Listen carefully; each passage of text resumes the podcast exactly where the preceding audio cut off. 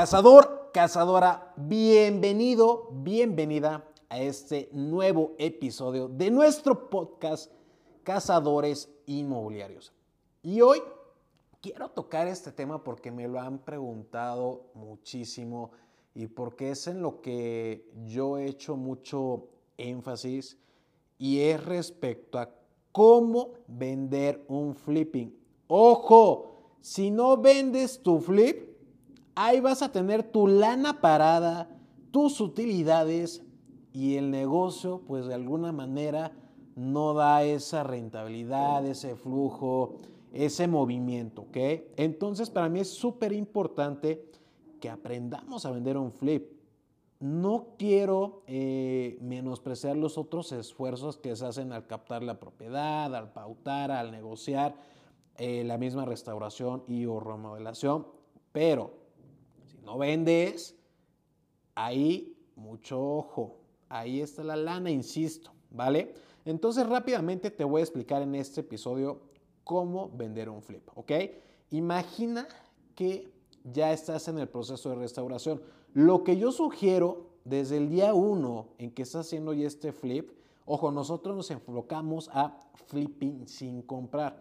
En flipping sin comprar va muy enfocado al sector de interés social. Los inmuebles que nosotros tomamos son simples restauraciones. Recuerda, eh, pisos, pintura, impermeabilización, protecciones y algunos que otros detalles donde tenemos un promedio de dos semanas en sacar este, este proceso. Entonces, en el día uno de esas dos semanas, ya cuando estés firmando la propiedad, lo que yo sugiero es que inmediatamente estés colocando una lona, ¿ok? Esa te va a traer el flujo de clientes. Es uno de los métodos que te va a ayudar a poder captar propiedades. ¿Qué pasa si te surge eh, el cliente y estás en plena restauración? Pues hay que comentar el proceso de lo que harás en esa propiedad, pero lo que yo pudiera sugerir es que empieces ya a promoverla y posiblemente ir agendando las citas esas dos semanas posteriores y que van eh, el inmueble de alguna manera totalmente presentable. Hay que tomar fotografías de calidad, preferentemente eh, de manera horizontal, puesto que son eh, más eh, vistosas en portales inmobiliarios, que es otro de los canales que yo te sugiero que utilices. Inmuebles 24, por ejemplo, es muy buena opción. Y si quieres un descuento en ese portal, con muchísimo gusto. si no mal recuerdo, tenemos un 30% de descuento para que te anuncies por ahí y puedas captar leads. otro canal importante de captación de clientes es en Facebook, en Marketplace publica, yo te sugiero eh, en diferentes grupos de ventas inmobiliarias, eh, casas en venta, Querétaro, ejemplo, que es nuestra ciudad. Hay publicar al menos unas tres veces al día. Ve variando ahí las, eh, las fotos, la descripción. Igual lo último que hicimos aquí con el equipo fue publicarlo ahí en la parte de artículos y nos jaló pues súper bien y llegan leads a través de Messenger. O también puedes hacer, eh, sumado a estos tres, Marketplace, el portal inmobiliario y la lona, hacer una pauta enfocada en Facebook a Marketplace y, en esa plataforma, puesto que nuestro eh, mercado eh, meta se va a encontrar justamente ahí, ¿ok? Eso es lo que yo te puedo sugerir. Ya una vez que empiecen a llegar los mensajes del sigue disponible, oye, quiero más información, que te dé el WhatsApp, eh, yo lo que siempre sugiero es eh, o conseguir el número o ya una vez teniendo el número, poder hacer una llamada con esta persona. Y aquí eh, empieza el, famoso delivery, el perfilamiento, haciendo preguntas de calidad y obteniendo respuestas de calidad, ¿ok? preguntar el presupuesto de, venta que, que, que tiene, ¿no? Eh, la ubicación, en dónde están buscando y que obviamente todo esto haga eh, match con tu, con tu producto, con tu casa o depa ya, ya eh, flipeado. el método de pago, ¿no? Si va a ser algún contado, eso es buenísimo porque la operación puede salir más rápida en el tema notarial, si va a ser por medio de algún crédito Infonavit, de una parte en contado, si va a ser algún Cofinavit, pero generalmente te vas a encontrar contados o un nuevo crédito Infonavit que va a liquidar al otro crédito Infonavit, ¿ok? Que coincidan con la zona, no, oye, eh, la casa está en este punto y, que haga match con la persona que efectivamente eh, esté buscando ese tipo de propiedad. Eh, ¿qué, clientes también te pueden surgir? Tal vez el cliente que la va a habitar o el cliente inversionista, ¿no? que si te toca un cliente inversionista, es decir, que la quiere comprar para poner en renta, tú también puedes ofrecer ese servicio y es como decirle, ¿sabes qué? Eh, si compras conmigo, yo también te puedo apoyar en el proceso de renta. Y el proceso de renta, pues la verdad, eh, es un proceso donde podemos dar este valor agregado, no es algo del otro mundo y es algo que rápidamente puedes eh, aprender de alguna manera. Entonces, igual, o sea, ¿para cuándo está planeando hacer esta, e, compra, esta adquisición?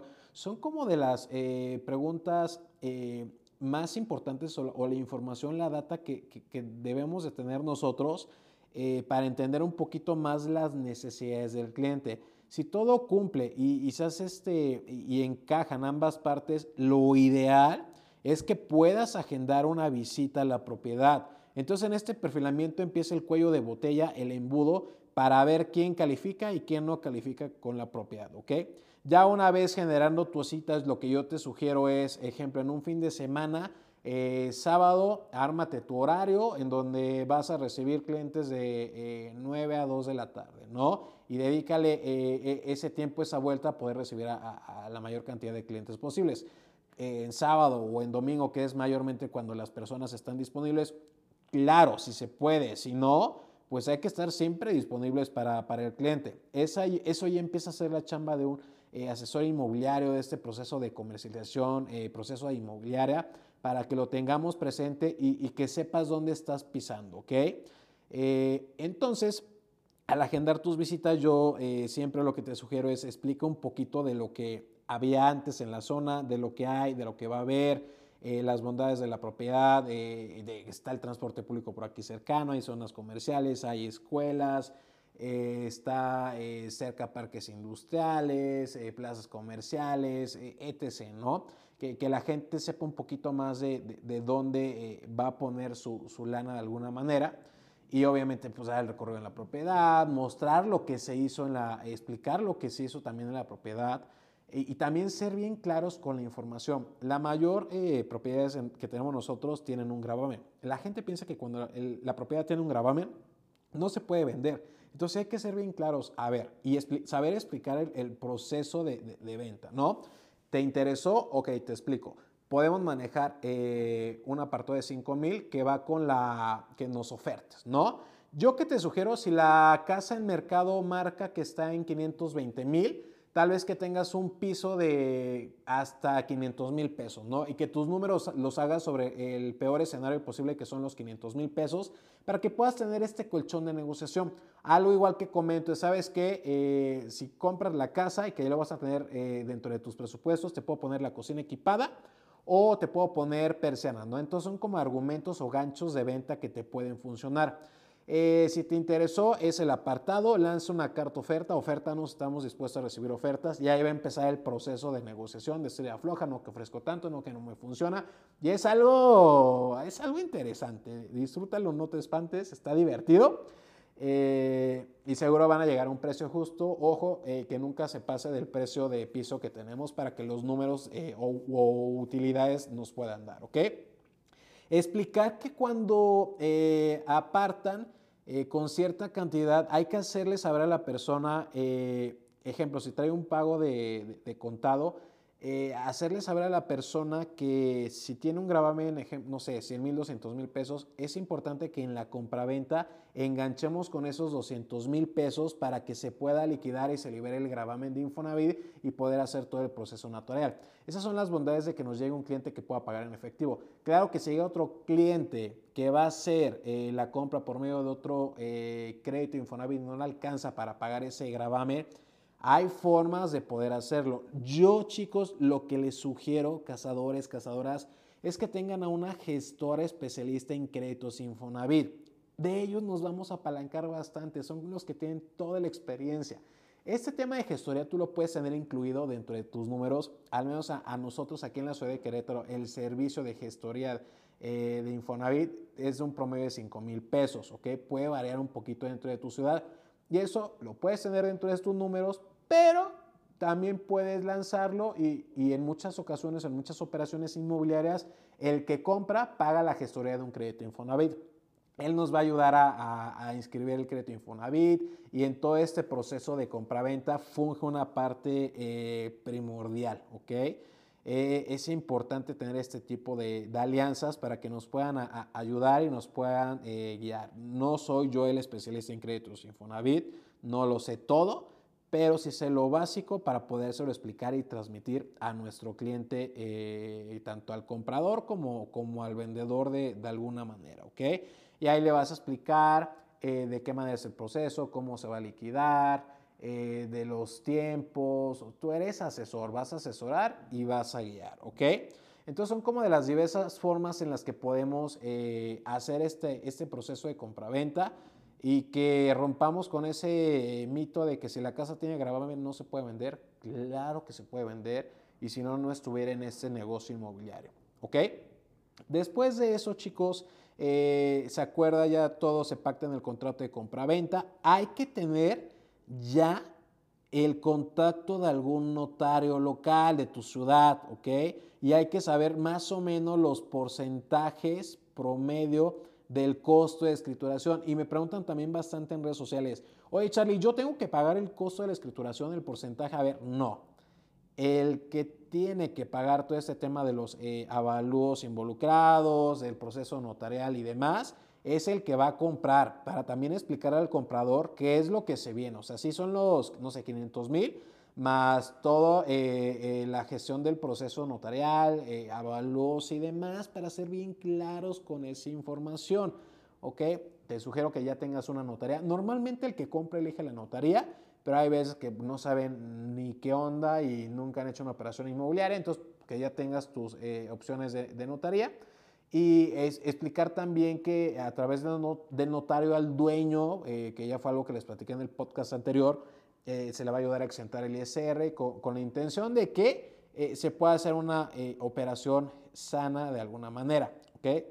Entonces son como cositas que hay que saber comunicar tanto al dueño de la propiedad, tanto al, al vendedor, asesorar, tener mucha eh, inteligencia emocional. Claro que se te puede caer la, operación por no tener la información 100% aterrizada.